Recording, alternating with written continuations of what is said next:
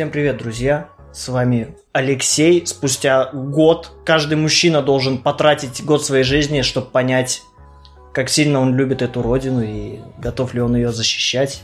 И стать настоящим мужчиной. Вот я вернулся, стал ли я мужчиной, скажет один прапорщик. Но подкасты продолжаются, и я сейчас у моего старого друга... Насколько ты старый, напомни это мне. Я предпочитаю не считать. В общем, э, су- судя, судя по твоей большой бороде, то ты уже приближаешься к возрасту, когда обычный человек превращается в мага. Но я необычный человек. Да, в общем, я у Антона, у ДНД мастера, с ним мы записывали выпуск про ДНД. Почти что ровно год назад. Почти что ровно год назад. Да, и я сходил в армию, и вот я вернулся, чтобы Рассказывать все армейские истории, которые вспомнишь? вообще любые истории и спрашивать тебя, что произошло в мире, пока меня не было. Ой, да, коронавирус тут. На самом деле я вот вернулся и все вообще поменялось. Я вчера вышел из дома, думаю, я хочу съесть гамбургер. Захожу в Макдональдс. Мне вот так вот руку перед лицом, молодой человек.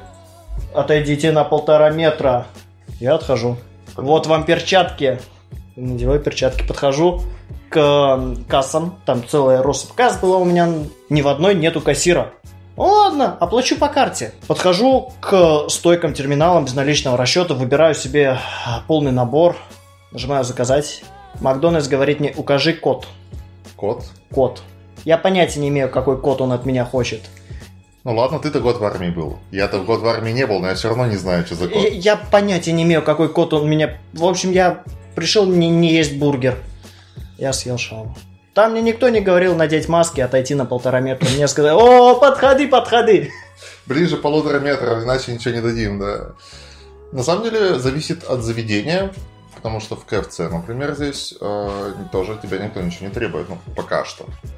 Макдональдс самый такой безопасный. Они первыми еще весной у нас тут забаррикадировались, и с тех пор, по-моему, даже, даже летом так и не открылись по-нормальному. То есть они уже почти год так. Вообще, есть какое-то ощущение, что это закончится? Есть другое ощущение. Есть ощущение, что мы просто с этим свыкнемся более-менее. Просто не... есть и плюсы, и минусы. Потому что, сидя за закрытыми стенами, не имея смартфона в руках и видя только иногда телевизор, я смотрел и, господи, облачные сервисы начинают развиваться. Реклама всего подряд. Э, Сервисы подписки пошли в гору. Доставка продуктов на дом за 15 минут. Господи Иисусе. Озон начал развиваться еще большими темпами.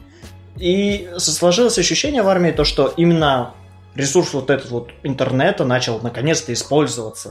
То есть ты можешь учиться на удаленке, хавать ты, выходить никуда. Вообще этот год, по сути, стал такой аксиомой. Сиди дома. Сиди дома, да. В моей жизни вообще мало чего поменялось. Как я и год назад шутил, как я сижу, что я из дома не выхожу. Вот летом было небольшое это, плато, как это Да, называют. Когда коронавирус вроде отступил, так я купил скейт, вышел покататься, в первый же день упал, сломал руку. Кстати говоря, Первый же, да. как э, в больнице лежал или тебе гипс наложили отправили домой? О, Как это? Я в жизни ничего не ломал, я просто не в курсе. Это на самом деле весьма фееричная история, даже не знаю, насколько широко разойдется эта запись, чтобы хвастаться или не хвастаться. Но, в общем, я же здесь живу без прописки, без ничего. Ага. Причем совсем без ничего. То есть я даже ни временной регистрации не делал, ничего не делал. Мне страшно идти Ты просто узнавать- приехал. Да, просто при... Что-то вроде того.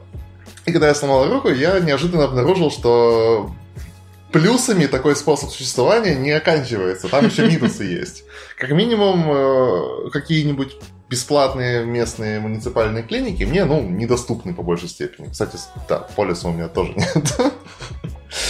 Человек сам по себе. Вот. Поэтому э, первый вечер я вообще думал, что это не перелом, а просто очень сильный ушиб. Мгм. И надеялся, что он за ночь пройдет, но за ночь он особо не прошел. Стало хуже? Э, Хуже не стал, осталось так же. Это уже само по себе такой сигнальчик. Ну, я вообще слышал то, что когда перелом, она опухает, становится синей, там из нее А. какие-то пальцы начинают лишние. Это лезть. если совсем полный перелом, как бы напрочь. У меня просто треснуло, там слегка пухло. Причем, если честно, сам я не особо заметил. Я летом и так разбухаю от, от жары и этого жидкости. лета. И, и лето, да. Поэтому я-то ничего не заметил. Ну Вот. Но это довольно смешно, потому что я действительно, ну, как бы небольшая прелюдия, я умудрился наебнуться со скейтборда. потом еще полчаса покатать, А, нормально. потом прийти домой, поиграть с геймпада в комп, там поворочиться, поспать, с утра еще поиграть, потом такой, нет, что-то не то, пойду в больничку схожу. И больнички мне такие, типа, у, у вас тут, короче, перелом, да, тут местный платный. Сейчас пойдем там куда-нибудь вас оформим. Вот. Э, На бабки развели. Типа, там у нас сейчас здесь ренги... Чё, почем? А, вообще, как бы, официальная часть вышла тысячи три, в четыре примерно там. А, А, Первый смотр 2000, потом второй, третий по 1000 каждый. А неофициально это тебе руку мальчика из Нигерии пришили или А, что? пример- примерно так, да. То есть не, не буду особо дискредитировать э, Нигерию? Нигерию, да. Но когда врачи обнаружили, что у них сейчас нет возможности меня прорентгенить и прямо здесь загипсовать, а я бы вообще, если бы у них была эта возможность, я бы в этот же день все быстро сразу же и закончил. Мне такие сказали, ну слушай, мы, короче, сейчас тебя там э, в другую больницу отправим, где мощный травмпункт, там тебе сделают, только конкретному врачу и с конкретным кодовым словом. Я такой, хорошо. Я уже чувствую, что... Это было быстро, относительно качественно. В процессе я умудрился два раза пересраться от того, что а вдруг у меня все-таки перелом-то сильный. В таком случае мне придется лечь на целую операцию по вспарыванию руки, а это была весьма не- неприятная ситуация. В общем, это было на самом деле быстро. Так, очередь довольно легко прошла передо мной, если вы понимаете, о чем я. И окончилось это примерно пятью тысячами. Ну, слушай, ну, в принципе, за относительно новую руку нормально. Ну, это только первая часть, да. Ну, Самые большие финансовые проблемы начались э, после. Потому что я узнал очень много нового о том, как, например, работают больничные в России. Никак? А, Почти что никак. Да. В общем, Как и вся Россия. примерно так, да. То есть я, я оформил больничный, чтобы на работу не работать, ну потому что как бы программист, сломавший руку, это, это больно. То есть я могу, по идее, одной левой писать, но я и так это одной левой делаю, так что решил отдохнуть. В общем, А, а без рук? как на кому-то, ну- велосипеде. кому-то нужен друг без рук. Я смотрю, у тебя просто педали стоят. Это руль. Я купил руль, чтобы заниматься релаксом после работы и развозить э, грузы по Европе. А, Если у тебя сегодня А. найдется минутка, можешь, в принципе, попробовать. Довольно фееричное ощущение. Я просто вообще не умею водить. Вообще Ага. даже представления не имею, как это за машиной сидеть. Ну вот, заодно и получишь на самом Но деле. я очень много слышал о том, что Mad Runner это, У меня есть. это что-то восхитительное. На самом деле весьма крутая штука, да. У меня есть их там э, более дорогой триквел SnowRunner от уже других М. разработчиков. Но он большой, масштабный, красивый и отлично идет на моей кофеварке, так что...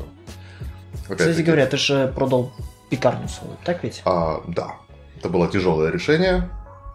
А, Жена очень долго сопротивлялась. продал пекарню, а на чем ты на маке теперь работаешь? Ну, я и до этого работал на Маке. А что у тебя за второй монитор? там? А, это от, от пекарни остался. То есть перед тем, как продать пекарню, я купил кронштейн, 4 моник, такой типа... Ну, я еще тогда не думал, что пекарню продавать буду. Я думал, что я... Когда бахнул вот этот карантин, Мгм. осенью уже сейчас выходило, попыталась выходить много крутых штук. Новое поколение видеокарт, там, эти вот RTX 30 с чем-то. А я такой сижу весь год дома на жопе, денег есть, я такой, опа, я же геймер. Сейчас, короче, возьму и вкачусь в комьюнити какое-нибудь геймерское. Типа, в данном случае побуду я в геймерском комьюнити пикарей. Типа, куплю на релизе новую видеокарту. Ком подходит, я к нему там блок питания за 10 тысяч купил мощный, чтобы точно потянуло. Сижу, потираю руки, жду день релиза, дефицит. Мгм. В страну завезли 300 видеокарт. И они бы еще шуток. скинули бы их в один DNS, А примерно так оно и произошло. ко- и на входе коли бы каждому выдавали. Такой Battle Royale. про- Они разлетелись моментально.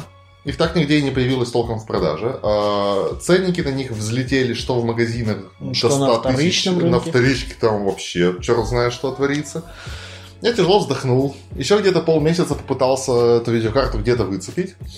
Типа, сентябрь сменился октябрем, октябрь сменился уже ноябрем. Я такой, ну все, короче, ладно, хрен с вами с видеокартами, вкачусь-ка я в PlayStation 5.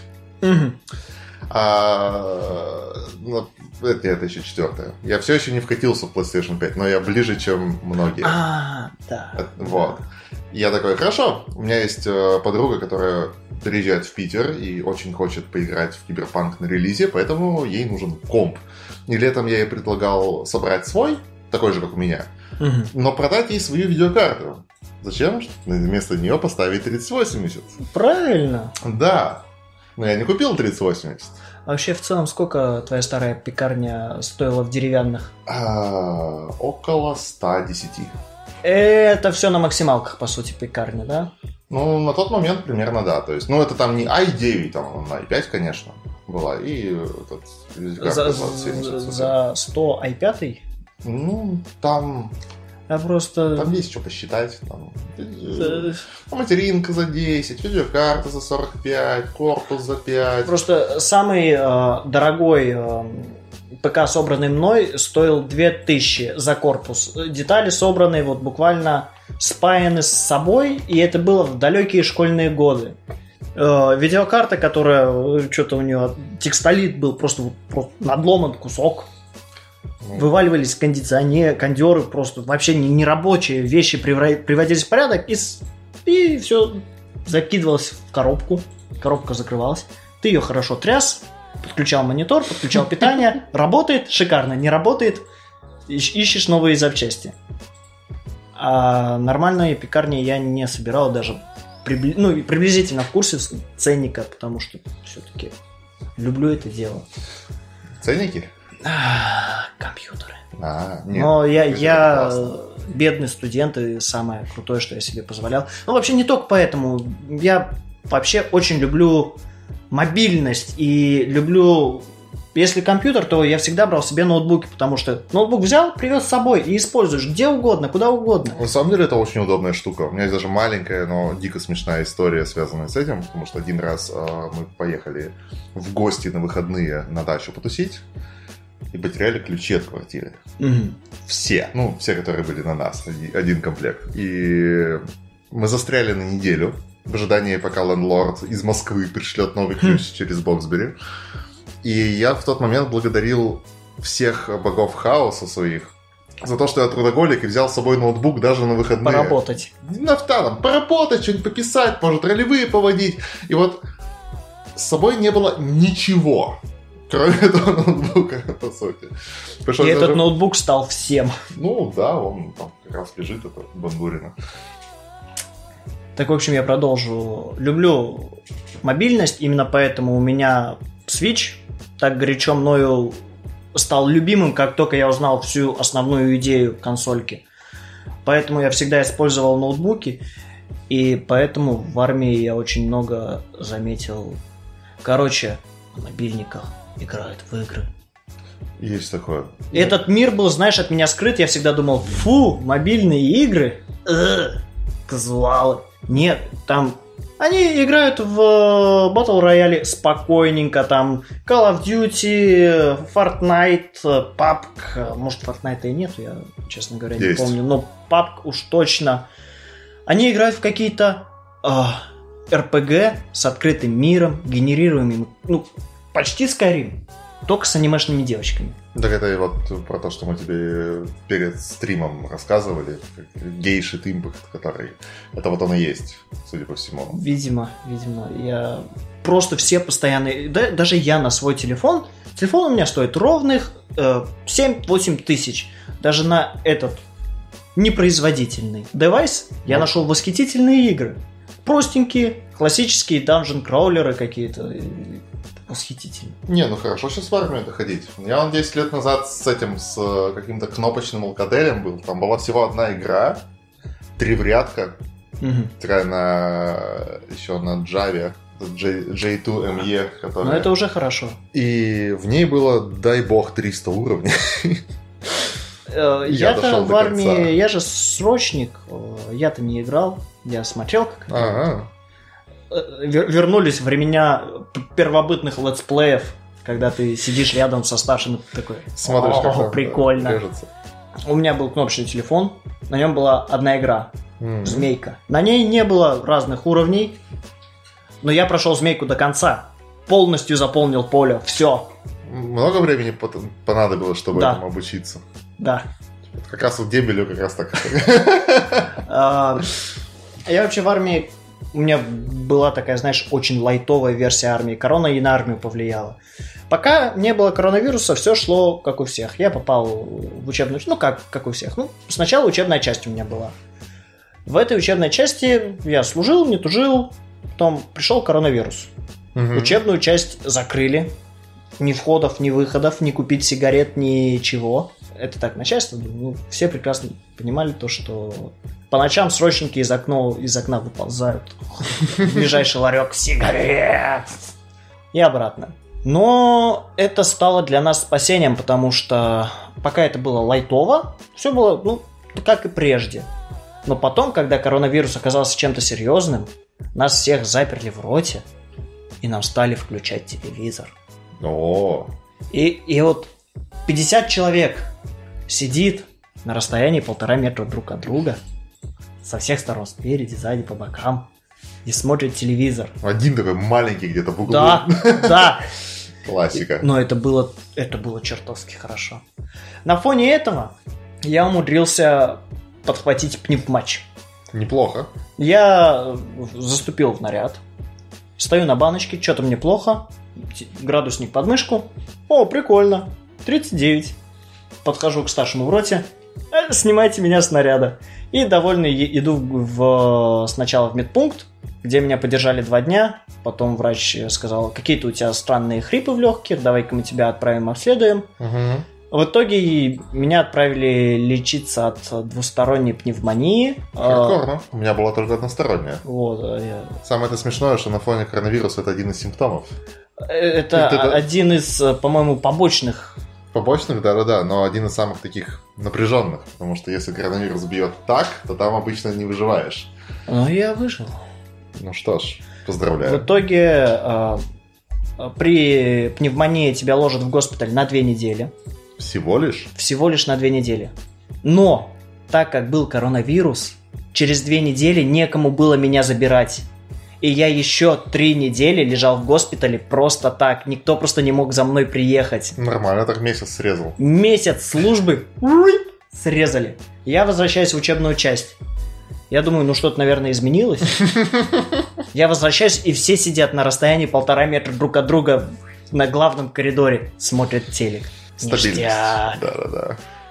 У меня еще сверху 40 дней а, мне не заступать в наряды. Вообще красота. Когда они закончились, эти 40 дней, меня уже, уже всех распределяли на флота. Мгм. Меня отправили в изначально на Бал- в Балтийск, Калининград, ну, под Калининградом. И знаешь, что там было? То Две самое? недели карантина. Две недели карантина. Что это из себя предстояло? В тот момент э, в госпиталь мне привезли планшет и смартфон. Я уже подключил интернет.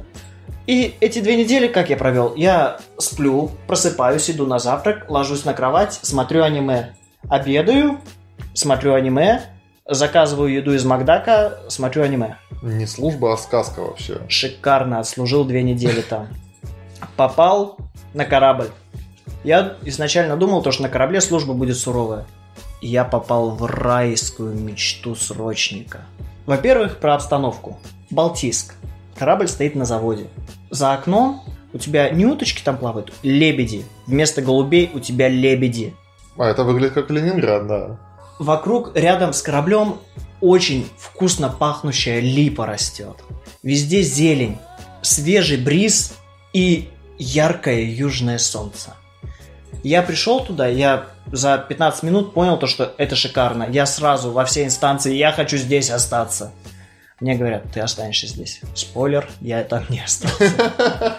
В итоге я отслужил там два месяца в роли кока, я готовил, и оказывается, я умею охренительно вкусно готовить. Меня за это носили на руках. И Это довольно прикольная ситуация, потому что я в армии тоже поваром отслужил. Это, правда, не означает, что я умею хорошо готовить. А просто у нас такая ситуация была, что мы, ну, весь корабль питался на корабле. То есть все приемы пищи не в столовой, а на корабле. И офицеры тоже. И если офицер кушает невкусно, офицер приходит к коку и так ему вежливо намекает, товарищ строчник, а можете, пожалуйста, готовить вкуснее? Ты ему А иначе такой- останетесь без кока. Э, вообще ситуация наказаний там была такая. Невкусно приготовил, ешь всю кастрюлю. Кастрюля, чтобы ты знал, литров 50. Я знаю, да. И вот ты в нее поспать можешь, завернуться. Поэтому ага. Предыдущий кок, который там был, он мне говорил, я пришел вот по телосложению такой же, как ты. А он больше как ты. Эй, я не такой уж и толстый, come on.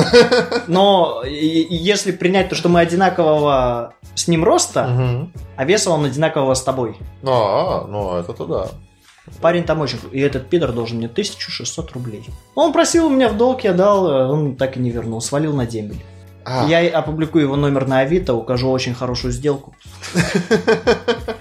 Ну ладно, ладно, ладно. Так, во-первых, во-первых, на 1600 можно купить Ну игру по скидке в Nintendo. Как, я уже забыл. как eShop? В eShop. Ну да. Инди. Инди именно причем. И- Инди по скидке. Потому что основные игры по скидке там начинаются все равно от трех. Восхитительное время живем. И, собственно говоря, куда тебя потом распределили? Потом э, случается ситуация. Звонит мне мой э, старшина команды, говорит, Леха, а тебе что, переводят что ли? Я такой, я не в курсе. Ну, в общем, тебя переводят. Я сразу звонить, что такое. В итоге, через э, долгие разбирательства при помощи командира корабля, а мы с командиром очень хорошо сдружились, потому что я вкусно готовил, напоминаю еще раз. И он не хотел отпускать такого хорошего кока. Помимо того, что я вкусно готовил, я еще и э, порядок навел в заведовании. Ну, повезло. Вот. э, Повезло. К- Короткая ремарка. Я попал э, в боевую часть поваром в столовую, где старший повар и владелец столовой воровал все. Мне приходилось реально делать кашу из топора 24 на 7. Вот такие дела. Так что завидую тебе нещадно. На кораблях, говорят, сложнее просто продавать налево, так что... Ой, нет, нет, э, там все с этим тоже нормально. Э, Но только я смог договориться со старшиной, то что я сначала кормлю ребят, если в конце месяца при новой провизии что-то остается, добро, если нет, я буду ругаться больно. Не знаю, я позвоню в министерство не ваших собачьих дел, не знаю, в какое министерство я хотел позвонить. Ну, в общем, он сказал, да, добро, типа, так и будем делать. Если что-то остается, ты мне это... Я очень показательно дважды мигнул. А, Так и работали. В итоге меня переводят, переводят меня в Кронштадт. Но как Кронштадт? Меня хотели отправить на прекрасный и замечательный э, корабль Смольный. И Так. я должен был прийти на этот корабль. И в этот же день этот корабль должен был уйти в кругосветку. Окей. И я такой, о, я ухожу с этого корабля. Вау, я пойду в кругосветку на военном корабле. Это охренительно. В итоге, пока мы шли из э, Балтийска в Кронштадт, Он уже отчалил? да, мы специально замедлили ход, чтобы он отчалил. Окей. И я приплываю, мне говорят, а твой корабль ушел час назад. А Как вернется, а вернется, ну, через месяц четыре. А сколько тебе этого слушать оставалось? Как Месяцев раз шесть. Месяцев шесть? Ну, а. ну тогда, тогда, наверное, обидно даже. Хотя, с другой стороны, торчать в кругосветке на военном корабле тоже такое себе, если подумать. Ну, вообще в военке торчать такое себе. Ну да, да. Но это был, был бы какой-то интересный, ну, интересный опыт в армии. В любом Ну, случае, до хрена. А, В итоге я попадаю на корабль, просто на другой корабль, маленький, приятный корабль, на котором тараканы захватили камбус. О, Попадаю я туда тоже коком. И этот корабль тоже питается, ну, на корабле. Я завоевал подобие того авторитета, который был у меня в Балтийске, но все равно там было все намного хуже. И там офицеры пиздили в кровь срочников. бля. Я такой, ну, я не хочу здесь быть. Я вспомнил о том, что я э, не ебаться какой мазанный, что у меня есть большие подвязки, ну, для чулков такие большие Да-да-да, клевая штука. клевая штука. И я воспользовался ими, и через месяц, м, полтора меня перевели оттуда. И попал я, это знаешь, вот как... Ну, мне здесь не нравится, мне нужно перевестись. Перевелся. Господи, верните меня обратно. Было хуже? Намного. Я попал э, на образцово-показательный корабль. О, В армии боже. все что, все, что имеет приставку образцово, это Меня чуть было не распределили в президентский полк. И я увернулся. Меня, у- меня уворачивали врачи. Они такие, давай мы тебе что-нибудь найдем. Потому что иначе ты попадешь туда. Э, Ты туда не хочешь со своей Б4. Я такой, ну, наверное, да. А, а ты такой, Б4? Нет, не попали из-за... Да. Ранил. А, В итоге, да, я попал на образцово-показательный корабль, где командир... Не буду о нем говорить плохо, о нем плохо скажут то, как его называли все, включая офицеров. Его все называли собака. А фамилия А а фамилия... не, не созвучная, да, даже? Нет, Тогда он даже- совсем плохо. И его называли собакой, потому что он, он не разговаривает, он гавкает. Он... А, Самая его любимая фраза была «Осмотритесь в отсеках, блядь!» Проверить углы, проверить углы. Окей. И когда он на корабле, у всех просто напряжение, все на нервах. И, в общем, крайне неприятно было на этом корабле. Но так как это уже я перевелся на него, и с него уже съехать у меня не получится, потому что всеми способами я воспользовался, а, пришлось дослуживать там. И там я уже не был коком, там я стал рулевым сигнальщиком. Оу. И На это этот надо корабль... отдельно обучаться или ты уже был обучен? на? Нет, я не был обучен, и меня никто не обучал. Меня просто поставили перед фактом. Что такое рулевой сигнальщик? Это, этот корабль, это был первый мой корабль, который на ходу Мгм. и выходит в море. Что такое рулевой сигнальщик? Ты выходишь в море, поднимаешься вот в эту вот люльку наверх и осматриваешь территорию. А, у меня товарищ, который служил на флоте, служил в той же самой позиции. Говорит, довольно расслабонисто. О, нет, там нет. Э, Это может быть на любых других кораблях. Наверное, да. Это же образцово-показательный. Но это образцово-показательный, и ты должен каждую чайку обнаружен новый надводный объект, предположительно чайка. Серьезно? Высота 600 метров. Движется с кормы в нос. Левый борт 5 градусов. Ошибаешься на градусы дополнительное время. Ну, хоть на второй год не оставили, и то хорошо. Ну, знаешь, когда ты не спишь уже вторые сутки, вы третьи сутки в море, и, А, это дополнительное время? Да. Охренеть. и ты вообще никак не можешь отоспаться, а тебе говорят, вы пропустили буй, подумайте о том, как вести вахту, вам дополнительно 2 часа. Ты просто уже такой, я не хочу здесь жить. Неожиданно пришло в голову сознание, что фраза «движется с кормы в нос» вполне может описывать снюхивание кокаина с задницы. Да, мысль-то неплохая. Надо будет взять на вооружение. В итоге, в чем неприятность всего этого? Поначалу фиг с ним со сном. Самое неприятное это то, что ты поднимаешься наверх, а время уже было ну, такое нелетнее. Дует. Э, скажем так, э, я стоя в полном бушлате, вот полном обмундировании, сверху накидывал еще тулуп, сверху накидывал вот эту вот зеленую химзащиту КЗИ, меня продувало. Мой последний выход в море был настолько контрастным, то что у нас море кипело. Мы выходим, море, э, температура воды 2 градуса, температура воздуха минус 2 градуса. Видимость, нихуя ее нет. Видимость видимости. Ты, и, и ночью ты с прожектором, как дурак, стоишь, просто шароебишься, потому что за месяца 4 до того у нас на флоте один корабль при такой же видимости врезался в корабль другой. М-м. А, военный корабль врезался в гражданское судно. Повторяю, военный корабль Да-да-да. врезался в гражданское судно. Военный корабль носом, своим вот этим вот острым, врезался в бок гражданского судна. Угадай, что сломалось. Нос военного корабля. Нос военного корабля. Знаешь, что они сделали? Они отпилили нос этого военного корабля, отпилили нос у другого такого же военного корабля Приварили? и приварили. Знаешь, с какого корабля отпилили? С авианосца адмирал Кузнецов. Нет, с того корабля, на котором я служил до того.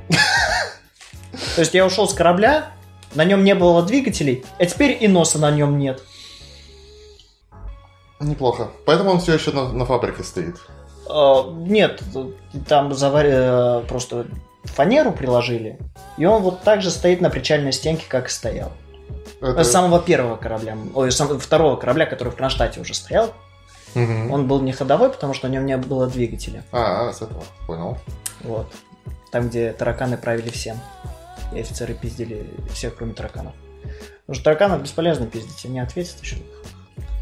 В итоге, э, я дослужил на своем вот этом уставном корабле. Угу. И все. Я теперь здесь. Вот ты вернулся. Вот я вернулся. Ну слушай, увлекательная история на самом деле, потому что Но где я только не полагаю- побывал, что только не видел. Да, я полагаю, знаешь, что мы сделаем? М? Мы поедим И и на этом осп- закончим. Подведем быстренький итог. Да, давай. Э, вот что ты, ты служил давно, ты э, тоже был поваром. Что ты скажешь, армия для тебя, как она сыграла? Армия сыграла для меня очень сильно, потому что я уходил туда зашоренным виабушником и вернулся человеком, который э, такой типа, телки, привет. Армия на самом деле реально сделала, не столько сделала из меня мужика, сколько подняла мне самооценку, придала уверенности в себе и сказала мне, что если ты будешь очень сурово защищать свои запасы тушенки, то они будут защищены от... О, логично. Да. Простые такие истины военные. Ну и невероятное количество смешных историй. Офигительный опыт хождения в пустыню на несколько месяцев в составе этих военных учений и прочее, прочее. Так что это были абсолют, абсолютно зря всратый год. Вот просто вот абсолютно. Но я не сильно жалею. Э, Про армию и аниме. Все смотрят аниме, оказывается, вообще все. Я думал, это вот мы такие любители аниме, маленькая касточка, такие вот Это сейчас. изго- Сейчас все смотрят аниме. Тогда я был И там- меня прям пугало. Я прихожу, ну что, аниме смотришь? Я такой, да, что, я люблю это. Так и я люблю. Что, попиздим, попиздим. Слушай, офигенно, потому что вот 10 лет назад нас было, дай бог, 3 человека анимешника и человек 10 геймеров. Все, нас народу в 100 человек. В Питере. Какого черта? Чё? Все, мы были все из Архангельска. А С Питера, с Васьки набрали совсем каких-то зачуханных любителей э, клубасов и, и так далее. Я такой, ох ты. Вообще ни одного любителя ни клубов, ни потусить на рейвах, вообще ничего такого не было. Ну, повезло. В итоге для меня, что это было? Для меня это был абсолютно всратый год в плане э, какого-то продвижения в жизни новых навыков, ну, за исключением готовки. Но ты пос- И- подожди еще полгодика, посмотри, как ты изменишься. И чертовски приятный год в плане отдыха, э, в том плане, что я же учился, я постоянно была умственная нагрузка, а тут думать не надо вообще. Вообще, кстати, в этом И- плане армия подкупает. Потому что в ней реально, во-первых, не думаешь, во-вторых, тебя кормят, ну или ты всех кормишь, но главное, что бесплатно. И в-третьих, тебя занимают э, незамысловатой работой, за которой в теории на контракте еще и деньги платят. Знаешь, сколько платит человеку без образования на флоте, Мгм. контрактнику? От 60 до 80. Ну, я еще недавно я бы сказал, ни хрена себе, устроиться, что ли, но я наконец-то преодолел эту планку, так что теперь сижу ровно. Я, я сидел, я вот я смотрю на это, и человек долбоеб, ну, простите, по-другому не скажу, человек, который вообще ничего в жизни не может сделать, за, ним, за него все переделывает. Ну, а мне 90 пришло, что сижу отдыхаю. И тратить-то некуда. Тратить некуда. Потому еда что ты в море, блядь. Это да. Но я тоже не буду жалеть о том, что я потратил этот год. Как минимум я привел свои мысли в какой-то порядок. И, Вот это плюс, кстати, тоже в свое время пришли. И Я понял, чем хочу заниматься в жизни. Не армией. любовь к мужчинам. Этим я всегда занимаюсь. На этом мы остановимся. Вот есть еду. На этом мы с Антоном закончили запись, и я сейчас хочу немножко добавить уже послесловие, чисто от себя. Какова же армия? Какова же армия? Армия это достаточно странное место, где одновременно с тем, что от тебя требуют э, выполнения каких-либо задач и шевеления собственной головой, тебя заставляют абсолютно не думать и выполнять все ровно как тебе приказано. Это крайне странно, учитывая вообще всю специфику. Тебе выдают оружие, боевое оружие с боевыми патронами. С этой вещью нужно быть аккуратным, ты можешь кого-то поранить, а то и убить, но это всегда выходит все настолько неестественно, настолько показательно. Все твои передвижения постоянно контролируются. Тебе всегда не хватает какого-то... Ну, во-первых, во-первых, ты абсолютно нигде не можешь остаться один. Человеку нужно иногда побыть одному, а тут целый год ты проводишь в окружении людей. Ты ни на секунду не можешь уединиться. Это, это ужасно. Некогда тебе даже просто посидеть и подумать, потому что ты вечно будешь занят. И Тебя будут заставлять учить устав, но это абсолютно не помогает никак развиваться. Если уходить в армию с мыслями Сейчас уйду в армию, подготовлюсь к ЕГЭ, подготовлюсь к экзаменам, подготовлюсь к чему бы то ни было или выучу английский язык. Очень малое количество людей может это сделать, потому что армия все-таки это про другое. В армии больше сделан акцент на то, чтобы развить тебя как, э, как человека – о том, чтобы привить к тебе какие-то качества внимательности, какие-то вещи, которые упустила воспитание, даже отчасти, можно так сказать. Да, да, армия это про воспитание мужчин, но нету такого понятия, что не служил не мужик. Это абсолютно не так. А большинство людей, которые дожили до условных 25 лет, все вещи, которые принуждают делать в армии, и которым учат в армии, и так тебе понятны, потому что ты, ты дожил до стольки лет, ты должен это понимать. Если ты видишь свои цели как-то ясно и понимаешь, что ты хочешь от жизни, армия это абсолютно не для тебя. И я думаю, стоит, стоит э, воздерживаться от этого, что ли. Но если ты абсолютно не понимаешь, как дальше жить, что делать, кому обращаться, с кем общаться и как разговаривать, как коммуницировать с людьми. Сходи в армию, да, не вопрос. Армия позволит тебе прочистить голову, подумать о том, кто ты есть такой. Перед армией я как-то общался с человеком, и он э, сказал такую мысль, идею о том, что армия, она как, э, как лупа. Если человек долбоеб, после армии он будет долбоебом еще большим. Но если человек адекватный, то после армии он станет еще более лучшим человеком. Он почувствует себя, станет более уверенный в себе, сможет как-то развить себя, стать лучшей версией. Ну, это да, это глупо говорить, лучшая версия себя звучит крайне заезженно. Но все-таки, все-таки так и есть. Э, в армии много трудностей. Начиная от бытовой части, к примеру, взять, э, как только я а, заехал в учебную часть, собственно, мое первое место службы. А, первое время были жуткие проблемы с водой. На роту должен стоять питьевой бак с водой. Туда всегда завозили кипяток. И попить его не было возможности. И это была, была большая проблема. Только поставят бак, он с кипятком. Ты отойдешь на полчаса, чтобы он остыть, при этом ты очень сильно хочешь пить, возвращаешься, бак уже пустой. А, вечно какие-то проблемы, постоянные обыски, постоянные э, слежения за твоим имуществом, что у тебя есть, чего у тебя нет. Абсолютная невозможность пользоваться смартфоном а, как минимум в учебной части была именно такая ситуация. За смартфоны очень жестоко наказывали. Причем не только тебя, а еще и твоих сослуживцев. А, ситуация. Человек уронил телефон, он у него был, он его уронил прямо перед командиром бригады. Всю бригаду лишили увольнительных. А, такое поведение со стороны начальства, оно прямо навязывает э, избиение сослуживцев.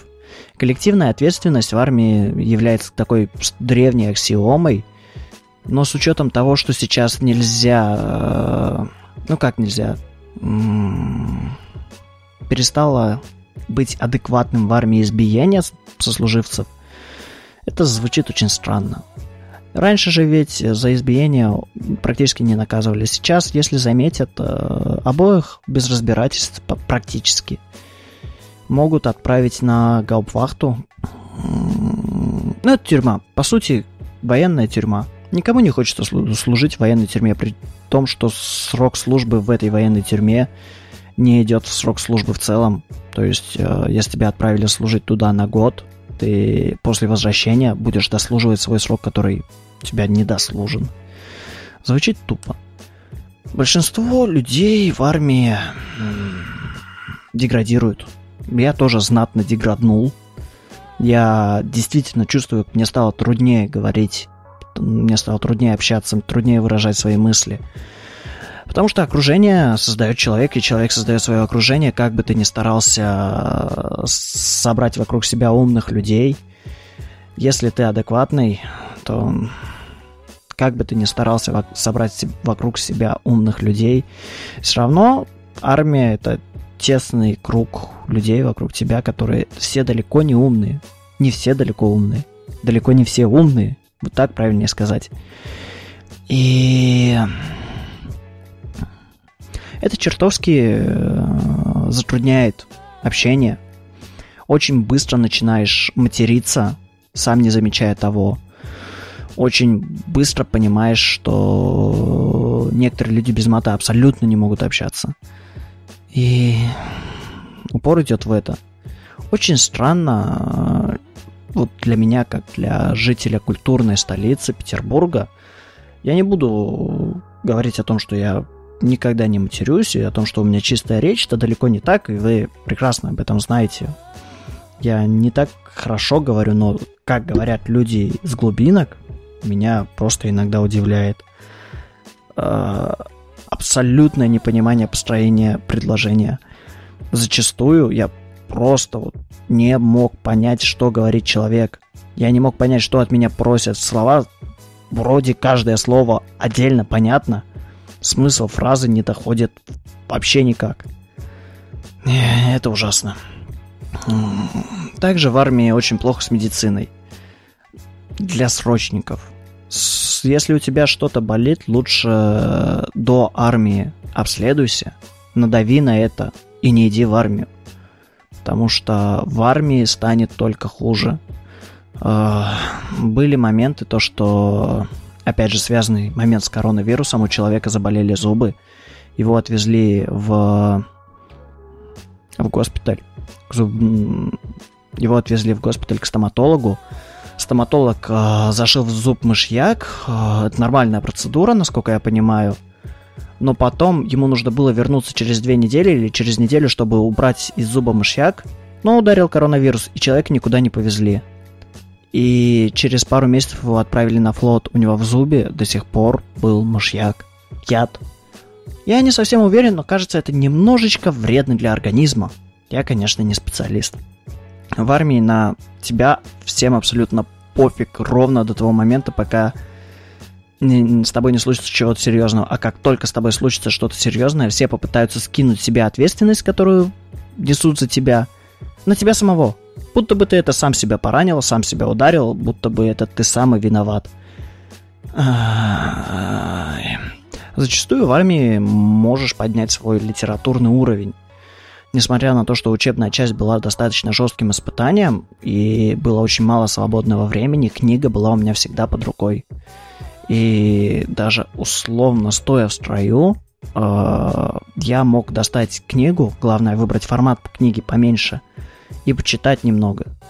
Очень много времени я провел за чтением в армии. За учебную часть, которая была у меня 5 месяцев, может быть 6, э, я прочитал намного больше 20 книг, а, включая зарубежную фантастическую классику, современную литературу, русскую классику. Очень много интересного я прочел. На кораблях стало еще легче с этим, ровно до попадания на образцово-показательный корабль. Там, конечно, стало все очень плохо. За, за все время на образцово-показательном корабле я не прочел полностью и пяти книг я прочел две. Одну привез домой, Хамингуэя я не успел дочитать. Ах, да, ах, да. В армии очень э, распространено обмен. Э, условно, любители почитать постоянно меняются между собой книгами. Э, но... Но в этом есть некоторое... Как бы это сказать? В этом есть некоторый шарм. Когда в условиях э, малого ресурса, вы между собой обмениваетесь, при этом все получают все, что хотят. В этом плане, да. А, плюс армия позволяет тебе найти новых знакомых.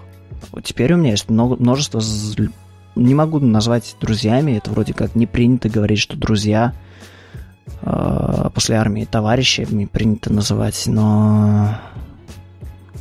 Но все-таки я по большей части склонен верить в то, что я с людьми действительно успел подружиться.